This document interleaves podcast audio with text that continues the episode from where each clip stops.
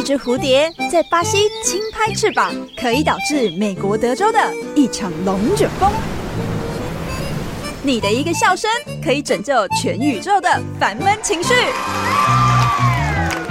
解决你的无聊枯燥，午安生活为你的辛劳开药单，药效两小时，周一到周六中午十一点到一点，跟着一志一起解闷舒压救地球。持续锁定频道，全广播 FM 一零六点一，在每周一到周六中午十一点到一点的午安生活节目，我是一志，大家午安。大家是会讨厌啰嗦的人吗？我跟大家分享，我超级痛恨啰嗦的人。用到“痛恨”这两个字，你就知道我到底有多厌烦哦。有的时候就觉得说，你为什么讲话不能讲重点？而且有些人他讲话是会兜一大圈，甚至讲完之后你还不知道他到底想要表达什么，这才是让人家最痛恨的。而且有的时候他在表达的讲那一大串的时候，你还没办法打断他哦。你如果能够轻易的打断他说：“等等等等等，你到底要干干嘛？”我觉得就很快可以推进那个对话的进程。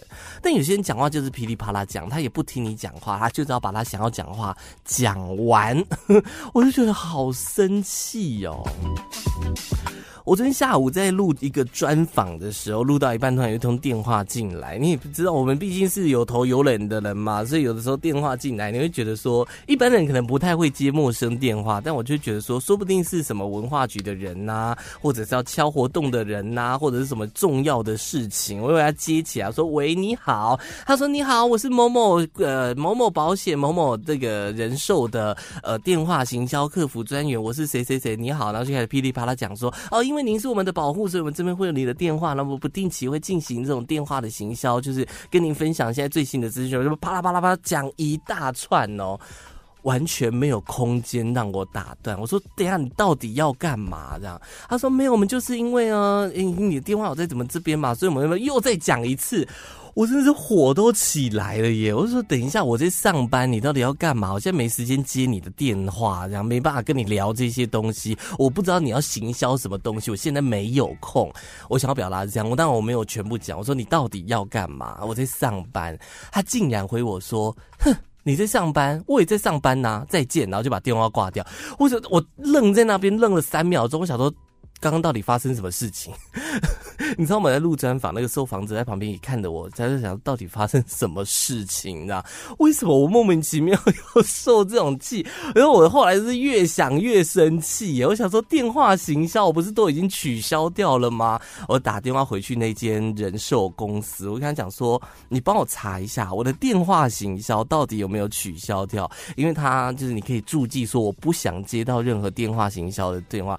结果竟然没有。取消掉，我就想说好，没关系，你你就帮我取消吧。然后我就跟他讲说，你可以调阅一下，就是刚刚是不是有人打电话给我？你调得到记录吗？他说哦，可以啊。是不是有一个先生打给你？我说对。你帮我去看一下那个通话内容，你们客服是态度这样子是 OK 的吗？你们要不要在员工在教育训练一下？大抱怨特抱怨，我就觉得莫名其妙哎、欸。而且我在那通电话里面不断的要请他讲重点，就是你到底要干嘛？你就讲说你要干嘛，我就跟你讲说我不需要，就可以挂掉电话，或者你要再寄什么寄到我的 email，我都觉得 OK，你就寄吧。你不要前面给我啰嗦那么一大串，然后又一直不进到重点。我要怎么拒绝你？而且我我自己也觉得说就这样挂人家电话很没有礼貌，我也不希望让他受伤。结果结果最后受伤的是我自己，是吗？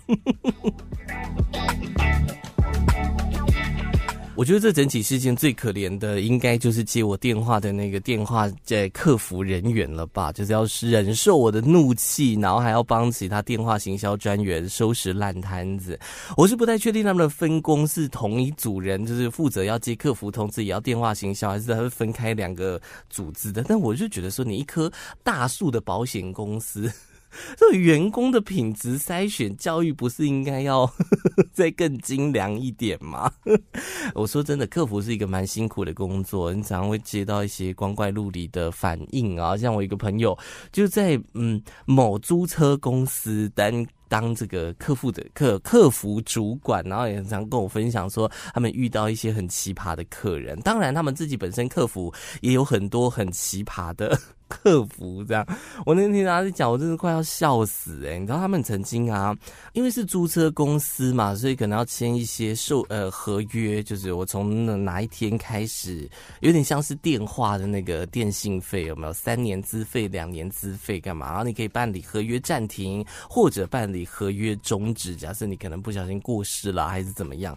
他就跟我分享说，那一天他们的客服收到了一封信，然后信件的内容就讲到说，车主就是。过世了，然后想要办理合约终止的部分，结果没想到那个很雷的雷包 客服回信回答说：“哦，因为您不是本人的关系，所以我们要肯定要请你，就是请这个原车主填写代办授权书，就授权你来帮我们办这件事情，你再把那个授权书寄过来，我们再帮你进行后续的处理。”这样，结果没想到隔了几天，对方真的还寄来了一份代办授权书，然后整个公司就傻。眼了，你知道吗？车主不是过世了吗？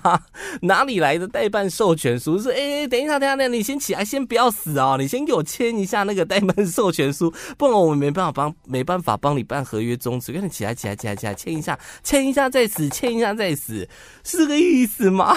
超级荒谬的，而且啊，我觉得更厉害的是。过了一阵子，又有另外一封信寄到他们的客服信箱，就讲到说，呃，我是这个车主的姐姐，因为车主呢，因为车祸的关系，已经三个月没有这个使用这台摩托车了，所以要办理合约终止这样。然后那个雷包客服竟然回信哦，虽然我不确定是不是同一个，但我觉得可能八十七点九趴是同一个人干出来的。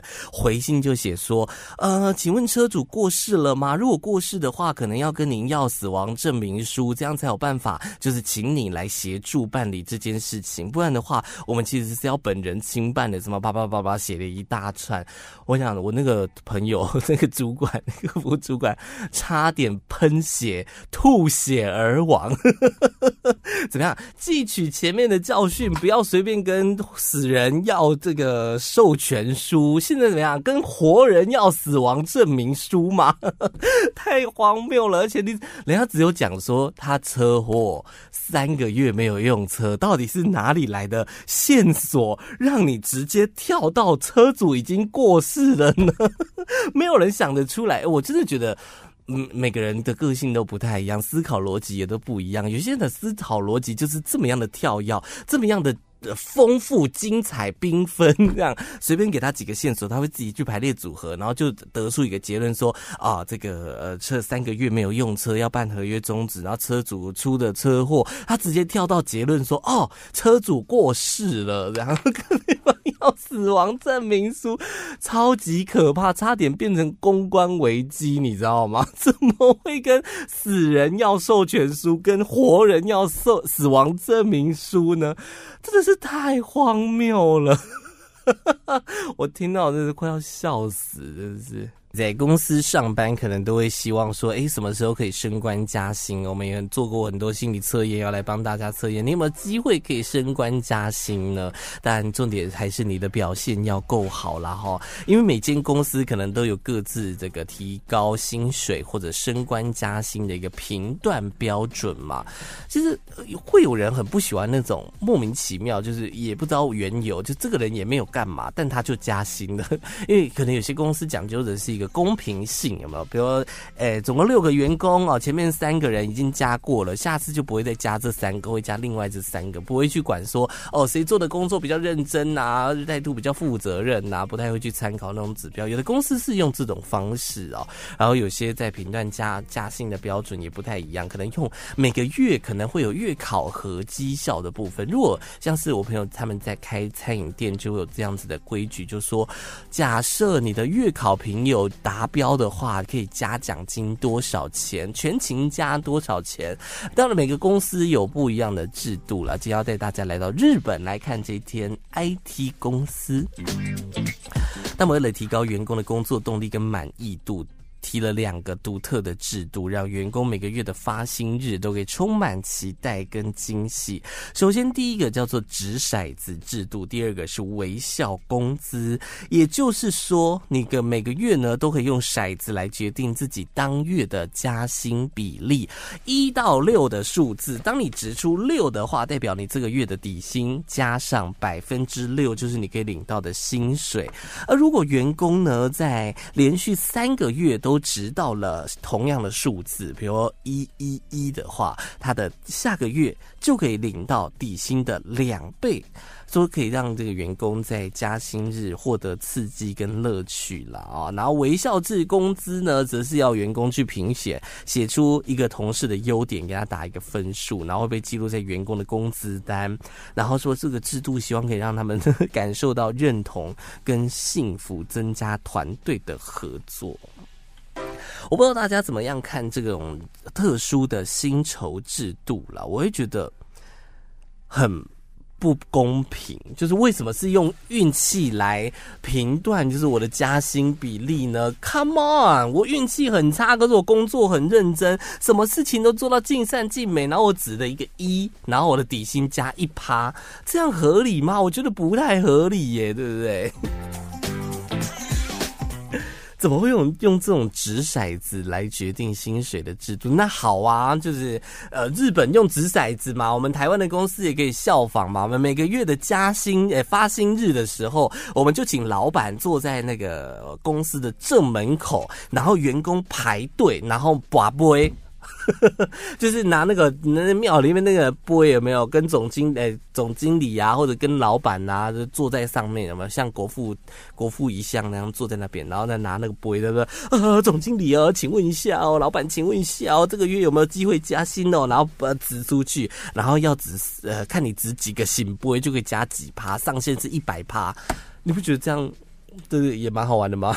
如果按照这种掷骰子的制度，我就觉得很莫名其妙啊！为什么是用运气去决定你加薪加多少，对不对？应该是也是要看员工的个人绩效跟工作的表现吧？因为怎么样，又要用一个噱头让新闻报道，让大家说哇哇哇！你看这个 IT 公司，莫名其妙，真的是。讲个笑话让大家听一下，这是安联全球财富部报告当中他们票选出来、统计出来的，说台湾呢在全球最富有的国家排名当中排名第五名哦，哈哈哈哈哈哈哈哈哈哈哈！我真是看到我真是不该不知道该笑还是该哭诶，在全球最富有的国家排名第五名，而且他还讲说在二零二二年底呀、啊。每个台湾人平均拥有的净资产大概是新台币四百七十九万元，说创下了历史新高，在整个亚洲里面只比这个新加坡少了一点点的。嗯，我应该检讨一下我自己。因为我距离四百九十七、四百七十九万元还有好大一段距离，到底是怎么算出来的？我其实很好奇，安联它到底是算这个到底要干嘛哦？而且安联它不是一个保险公司吗？它是怎么有办法去算到这个全球最富有的国家呢？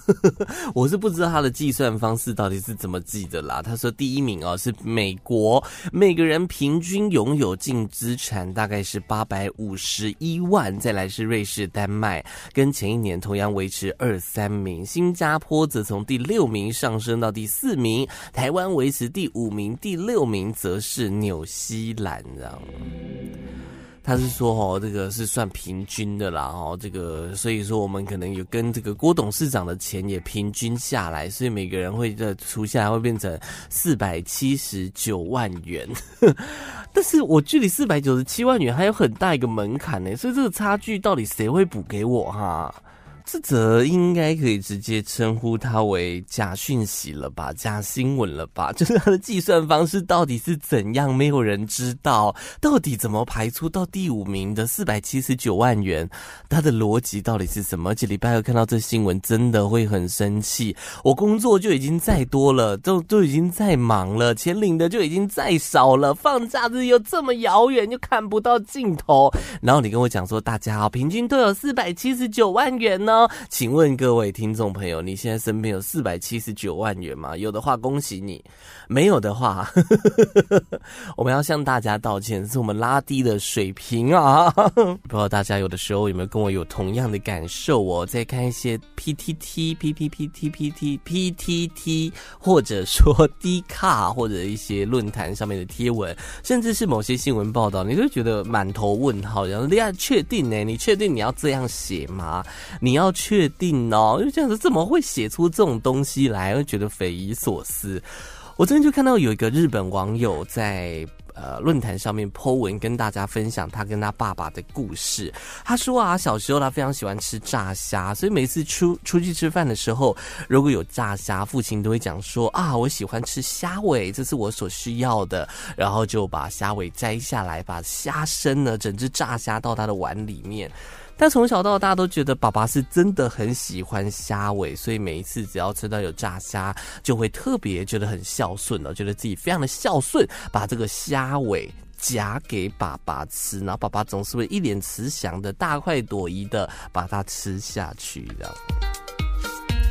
某一次啊，他跟这个父亲去吃那个寿司，会让寿司，然后呢，他就一样的把那个甜虾的那个尾巴夹给爸爸。我们一般不是都会把那个尾巴丢掉吗？没有，他夹给爸爸，有够忤逆的。我们正常人看都会觉得有够忤逆，但是他就觉得爸爸很喜欢虾尾，好不好？我要孝顺，所以他就把这个虾尾夹给爸爸。爸爸还跟他说谢谢。直到长大之后，他才发现原来这是父亲的善良。你要不要去死啊？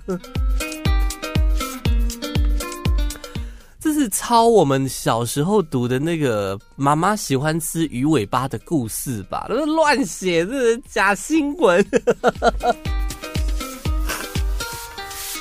到底是因为你太单纯，还是你纯粹不想动动你的那个大脑啊？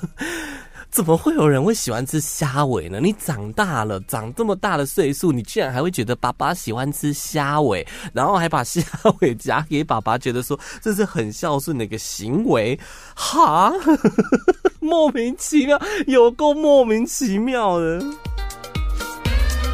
我昨天看到一个更夸张的，他在是那个一个回转寿司店的广告，然后说什么呃，寿司郎推出了什么十八款的鲑鱼握寿司这样，然后就是要介绍这些新品，他标题写的很厉害哦，每罐二十元呢，哇，还有什么出呃寿司郎是每罐二十元，然后藏寿司也推出什么初恋的滋味这样，我越一开始看觉得说天啊，太便宜了吧，点进去后来越想越不对。一罐二十元，那一个盘子，我们正常去吃，不是一盘会有两罐吗？那一盘不就是四十元吗？啊，寿司郎本来不就是一盘最低价也是四十元吗？我想问，到底便宜在哪里哈？啊，这个是票标题骗人的最佳例子哎，我的天哪！有的时候就是会这样哦，被那个标题给人家骗骗去，真的是有够过分，有够夸张的，差一点就冲去寿司郎，然后点的时候才发现说哇。是原价哎，还是他实际是要讲说那个可能比较可能原价会卖到六十块八十块，只是他把它变成就是一样是四十块的那个最低价的那个圆盘的价格，我不知道，反正我就觉得那个标题真的是很过分，就是一有那种害我被受骗的那种感觉的。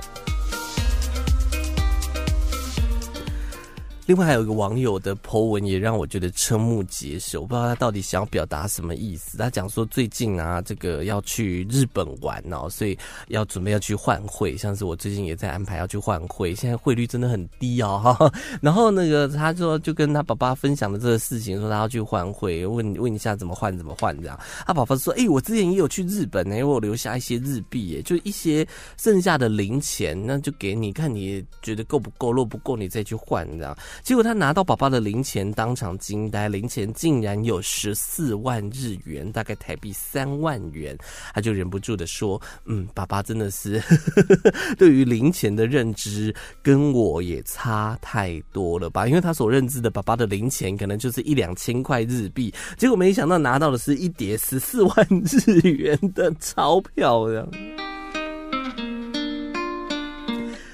这是在炫富吧？真的是，我有没有觉得这些文章有的真的感觉是硬写出来的？像我就觉得那个零钱可能是硬写出来，还有跟前面那个虾尾爸爸喜欢吃虾尾的那个故事，应该也是硬掰出来的吧？真的不要为了点击率好不好写这种鬼东西？真的以为大家都很好骗吗？真的是。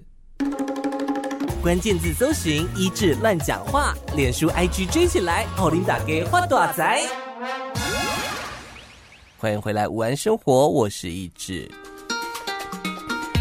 讲到爱情故事，在热恋当中的情侣经常会个给彼此的一些事情的赋予仪式感哦，比如说在一起的第一天啊、呃，相遇的第一天，在一起的第十天、第三十天、第五十天、第一百天、第一百五十天、第两百天，以此类推，或者说哦，呃，在一起的交往纪念日啊，哈、对方的生日啊，彼此的生日啊，圣诞节也要过嘛，一月十四。四号、二月十四号、三月十四号、四月十四号、五月十四号、六月十四号、七月十四号，一直过到十二月十四号，每个月的十四号的情人都节都要来过嘛，就要赋予一点情仪式感哦。我去接你下班，你来接我下班，我在家里煮饭等你回来，你在家里煮饭等我回来，甚至还会点个蜡烛哦，烛光晚餐，晚浪漫嘞，或者还会去买玫瑰花瓣，在那个床的中心吧铺出一个爱心，或者在浴缸里面。面哇，香氛给它洒下去哇，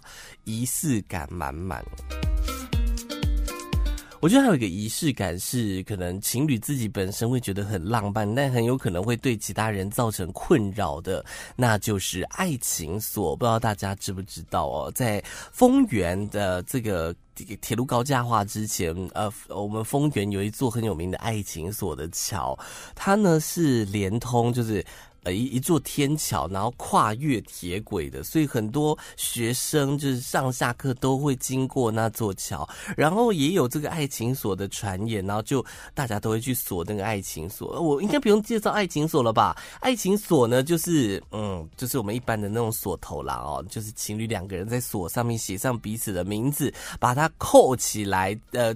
挂在那个天桥的那个栅栏上面，扣起来，把钥匙拔起来，然后把钥匙丢掉，象征两个人爱情永不移，深深的被锁在一起的这个意思哦。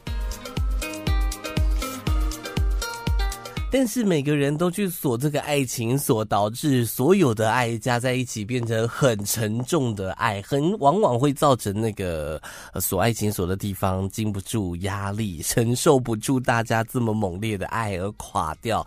像是在二零一四年，巴黎有一座艺术桥啊，有一些护栏就因为这些锁头太太重了，被压垮了，变成了爱爱情枷锁。你知道最近美国大峡谷啊，国家公园管理处的警察就 po 文，然后警告游客说：“拜托不要再来挂爱情锁了。”然后甚至还写到说：“虽然说情比金坚呢，但是工作人员的检锁器哦更加强大。”拜托你买个来锁啊！哦，金价就还呢呢，你们那么锁的，真那个到底要干嘛？很多人都觉得说锁爱情锁是示爱的一个好方法，但其实它不是哦。一起把那个爱情锁锁在那边，当做垃圾，把恋人的名字留下来，当成随地涂鸦，甚至还有各自外泄的问题。他们讲到说，爱情锁最大的威胁其实是野生动物的生存啦。为什么呢？我刚刚不是有讲说，爱情锁就是把锁头锁上之后，把钥匙。丢掉吗？就是这个丢掉的动作很可怕哎、这个钥匙随手一扔，然后可能会扔到附近的水域里面嘛。那个钥匙在水中就会 bling bling 的闪闪发亮，就会吸引到一些，比如说这边的鸟类呀、甚至海洋诶那个湖里面的生物啊，就会把它们吃下去、然后就会因为这个体内有异物，如果没有进行手术的话，就会死亡。所以他们就讲到说，请不要再来锁了，这样。爱情的力量到底有多沉重呢？我们刚刚有跟大家讲说，二零一四年巴黎有一座艺术桥，就是经不起这么沉重的爱而被压垮。其实它被压垮之后，后来有这个市政府去测量一下，发现拆下来的锁重量竟然大约是二十头大象的重量。您就知道哇，这个来自世界各地的人，他们的爱情到底有多沉重。你有去锁过爱情锁吗？我觉得讲到爱情锁，可能也要来跟大家分享一下它的起源故事啦。哈，到底为什么从什么时候开始有这个爱情锁的仪式呢？其实可以往回推到很久以前，到第一次世界大战之前。说在塞尔维亚有一个温泉小镇，这个小镇里面的一个女老师跟一个塞尔维亚的军官，两个人陷入热恋，然后已经到了订婚的阶段，互许终生啊！小镇有一座挚爱桥，是他们每天晚上约会的地方。就后来呢，这个军官呢就被征召去希腊打仗。离开的时候呢，这个两个人当然是依依不舍了哦，但是。就也没办法了，被征召了嘛，不去是会被砍头的。后来呢，这个军官竟然在希腊爱上了当地的女孩，然后这个小镇的女老师就心碎，一直哭，一直哭，没办法从悲伤当中走过来，把我的悲伤留给自己，最后伤心过度，薯条了。这样，他的朋友就觉得很惋惜啊，为了纪念这个小镇的这个女女老师，也希望说我们自己的爱情能够巩固，所以呢就。到这个他们每天晚上约会的这个挚爱桥去锁上这个爱情锁，但是这就是一个小故事。为什么他会远呃，就是传到全世界都知道呢？是一个意大利的作家在两千零六年写了一本小说，叫做《I Want You》，而且后来这本小说也被改编成后来的电影，所以这个爱情锁的这个习俗仪式就这样传到了全世界，这样。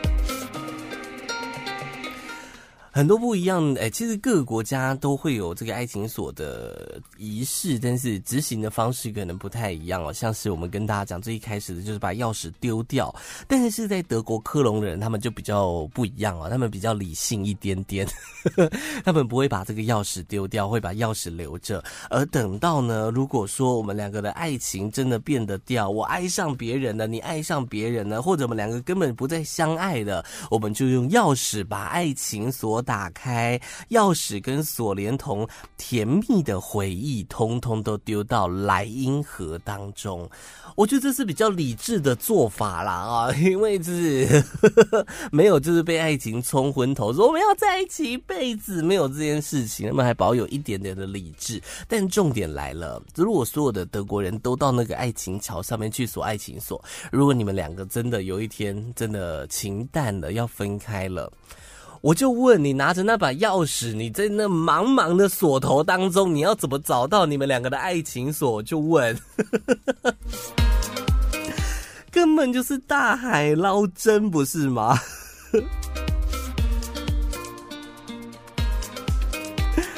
我觉得这真的是很可爱哦，跟大家分享爱情锁的故事。哎，其实像是这个铁路高，我不是讲丰原的那个爱情锁的，因为铁路要高架化的关系，那座桥就被拆掉了。我记得刚开始在拆掉的时候，还有人在那边高喊“守护爱情桥”啊，呃，会在那边呼口号干嘛的。后来市政府好像有规划说要在旁边设置两个爱心形状，可以让大家去锁锁头的地方。我是不确定那个这个装艺术装置现在在哪里啦，还是因为我都没有回去看，我不太清楚。你是一个容易晕船的人吗？我指的不是实际上的晕车跟晕船，是晕车要有办法解决的那种晕船。我讲的是在恋爱当中的晕船，对方只要稍微给你一个暧昧的手势啊，你就啊啊不行啊，疯狂爱上对方是吗？比如说，这个可能出去外面啊散步啊，他很贴心哦，这个把你拉到那个马路的内侧，呃，没非常 gentleman 的一个展现的，但是他也不一定是真的对你有什么爱意了，就是 gentleman 嘛。然后有些人就会讲啊啊，不行不行不行，我会爱上你，你不要这样，我会爱上你啊！会不会进展太快啊？我那天还看到一个，就是我们平常就是比如认识新对象啊，哈，可能一开始为了开启新话题，也不知道开什么话题的话，就会呃早安、午安、晚安这样子传讯息，就是开启一个新的话题这样。然后就是比如说他有一天就早上收到的对方传的早安，他就说你知道为什么他传早安给我吗？你知道代表什么意思吗？他要带我去结婚，这什么奇怪的恋爱脑？进展会不会太快？我的天哪！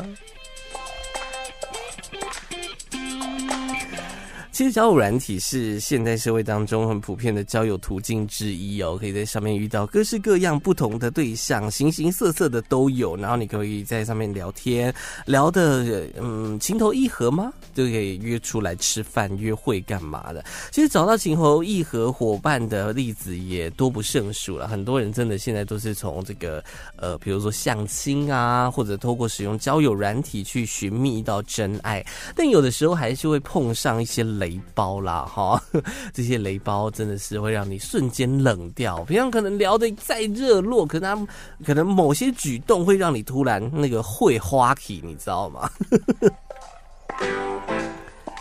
你就像那。一把火，那个火就突然熄灭掉。有一个男网友就在网络上面分享说，他跟那个女生约六点见面，他提早五分钟到达了餐厅现场，然后传讯息告诉对方，结果一直到六点四十五分，对方才回他讯息哦。他们约六点，他五点五十五分就到了，女方六点四十五才回他讯息说啊，我突然要加班。原本其实六点半那个男生就已经等到不耐烦了啦，但是也顾虑到对方可能临时真的发生什么事情，也无法用手机，就暂时把情绪收起来。结果对方啊，这个过程当中搪塞了一堆借口，最后还是有约成功哦，一到直到八点才出现。他们约六点，他八点才出现，而且一句道歉都没有。让他直接气疯，我觉得这个男网友算是很有耐心的。像我自己是一刻都不能等哦。我如果五点五十五分到，我就会觉得大家怎么都没有五点五十五分到呢？然后如果这个六点没有来，然后我六点零五分传讯息没有来，六点没有回，六点十分传讯息没有回，我可能就直接回家，然后把对方封锁。我觉得时间很重要，而且尤其是你们是刚认识的关系，那个形象都要做好嘛。刚认识第一次约会就大迟到，一句道歉都没有，这未来要怎么继续相处下去，对不对？我真的也是不知道。宁可就是好，我们就只在这边，不要再继续陷下去了，这样对我们两个都好。我还以为雷猴啊。好，刚刚是可能女生的问题，我们必须平均一下，因为男女平权嘛，我们来讲一下男 男生也是有大雷包的出现，这也是一个网友在网络上面分享的一个。我觉得这个就蛮过分的了，比迟到还要过分一百倍。他说跟这个相亲的对象啊，这个不是第一次见面，也吃过很多次饭了，对彼此都有好感。最近出门逛街的时候啊，就顺便说：“哎，那你想不想吃火锅？”就说：“好啊，那我们去吃那一间火锅。”对方因为不吃辣的关系，所以他们点了一个麻辣锅跟一个番茄锅。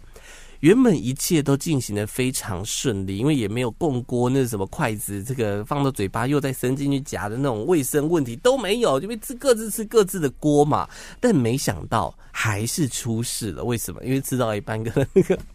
牙缝卡肉渣，你知道吗？那个男子啊，就开始拿起牙线开始剔牙。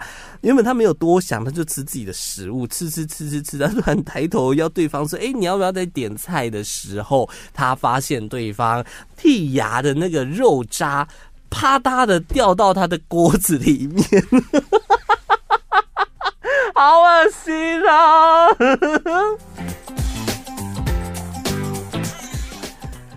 愣住哎、真的愣住哎、你还会敢吃那个锅吗？那个也不是夫妻的关系，夫妻关系我就觉得还好啊。但是这是见面刚在认识的对象，怎么会肉渣弹到对方的锅子？而且重点他很心疼的是，他才刚刚在他的麻辣锅里面下了他最喜欢吃的虾滑，这样。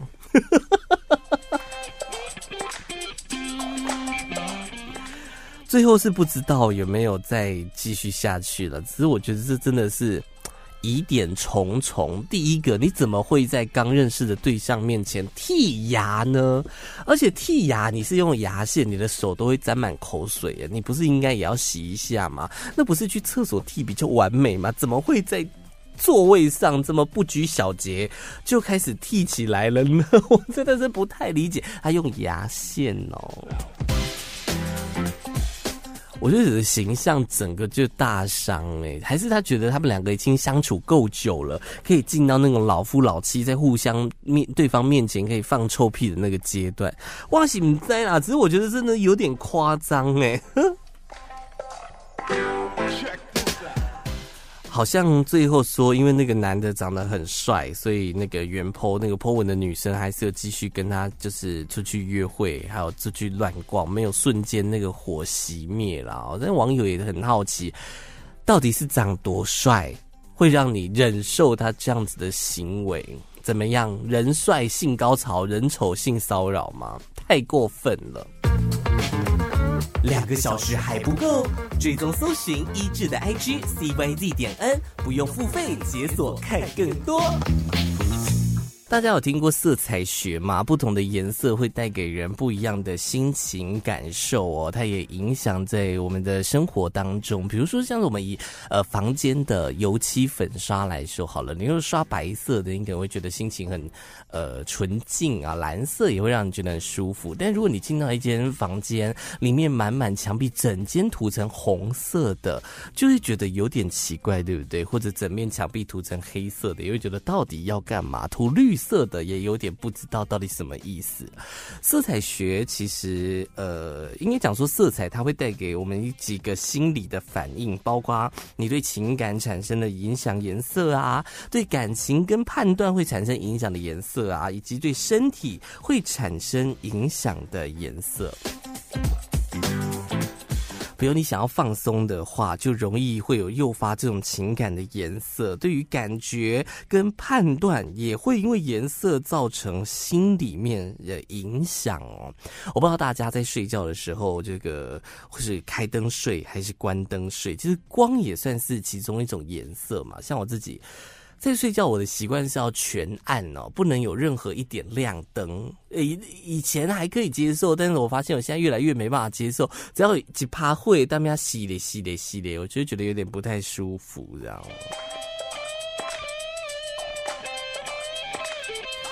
你知道想让人会想要入眠的颜色是什么颜色吗？是婴儿蓝哦。在睡眠有关的颜色蓝色，它其实是会让我们的身体冷静下来，可以帮助我们降低。你看像脉搏啦，那会让你有那种自然冷静下来的沉着效果。所以你在房间，不管你是开灯睡还是关灯睡，如果你想要让自己更容易入睡的话，我们可以从呃寝具的颜色下去做挑选。比如说，我可以挑一些可以诱发睡觉的颜色，比如说蓝色啦，搭配白色啊，这种清爽的感觉，也不一定要涂墙壁啦。哈，我们把床单的颜色、棉被、枕头套的颜色换一下就 OK 了。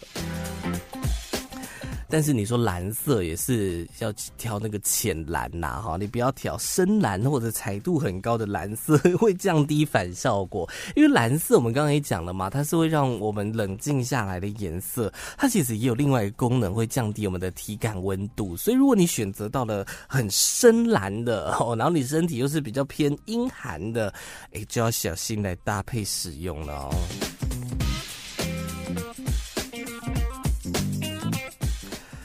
当然，我们刚刚也讲到了睡觉的时候的颜色。如果你想要让你的睡眠状态更好的话，除了寝具挑选白色、蓝色这方面的颜色之外，灯光其实也可以来搭配使用哦。如果你是一般的白光灯，可能就会比较不好入睡。但如果你能选择橘光的那种灯泡色的间接照明的话，诶，会帮助你更好入睡。因为那个灯泡的橘光，它其实是会触发褪黑激素，就是我们讲的睡眠荷尔蒙的分泌。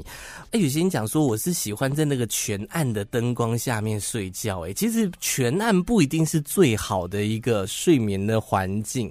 我自己的习惯也是这样，我平常的时候会把窗帘拉开，因为白天想说太阳照射进来嘛，我会被那个阳光就是刺眼的阳光叫醒。然后如果放假的话，我会把我房间的窗帘全部拉上，把整间房间弄到最暗，让我自己觉得说我可以睡得很安稳，隔天早上起来也不会有任何光线会来打扰我的睡眠。可是人家就有讲到说，在全暗的房间，有的时候是会诱发心里面的那种不安，所以还是要有些微的亮光，比如说你的窗帘可以拉上，但是留一个缝，让这个月光可以照射进来，微微的零点三勒克斯的亮度，就月亮的那个亮光，就可以稍微看到房间内部的亮度是最 OK 的。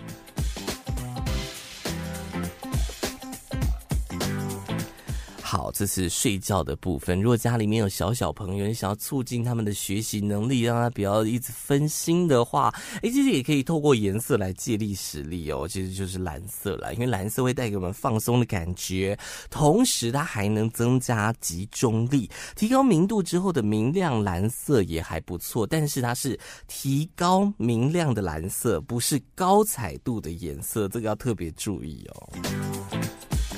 当然啦，不是每个小朋友都很适合蓝色的房间，应该根据每个人的个性去挑选设计，属于能够发展出个人特质的房间是最好的。就是配合，你可以问他喜欢什么样的颜色，然后从他喜欢的颜色下去做延伸，比如说蓝色、水蓝色、黄绿色等等的这些颜色。你会想要让它的均衡协调性更好的话，就加一点点和谐的绿色。如果你想要让它激发好奇心，可以加。加一点黄色，如果你想要让它变得有一点哎，增加亲切感呐、啊，然后让它就是变成一个受人欢迎的性格的话，哎，也可以试着增加一点点橘色。不觉得很好玩吗？颜色心理学，就不同的颜色，它会带给人不同的感受嘛。像是，就像我们讲说，你去面试一份新的工作，大家可能会选择穿黑色西装或者黑色套装，他也是希望借由黑色，让这个面试者跟你把你自己跟那种呃认真、诚实、知性的印象来去做连结，然后里面再穿个白色的衬衫，又会有。展露那种清新的感觉，因为黑色就是蛮利落的一个颜色，不是色彩真的是一个很好玩的一个东西吗？好啦，今天节目就这样啦，谢谢大家的收听。IG 搜寻 CYZ 点 N，脸书搜寻一志乱讲话就可以找得到我。我们下礼拜见，拜拜。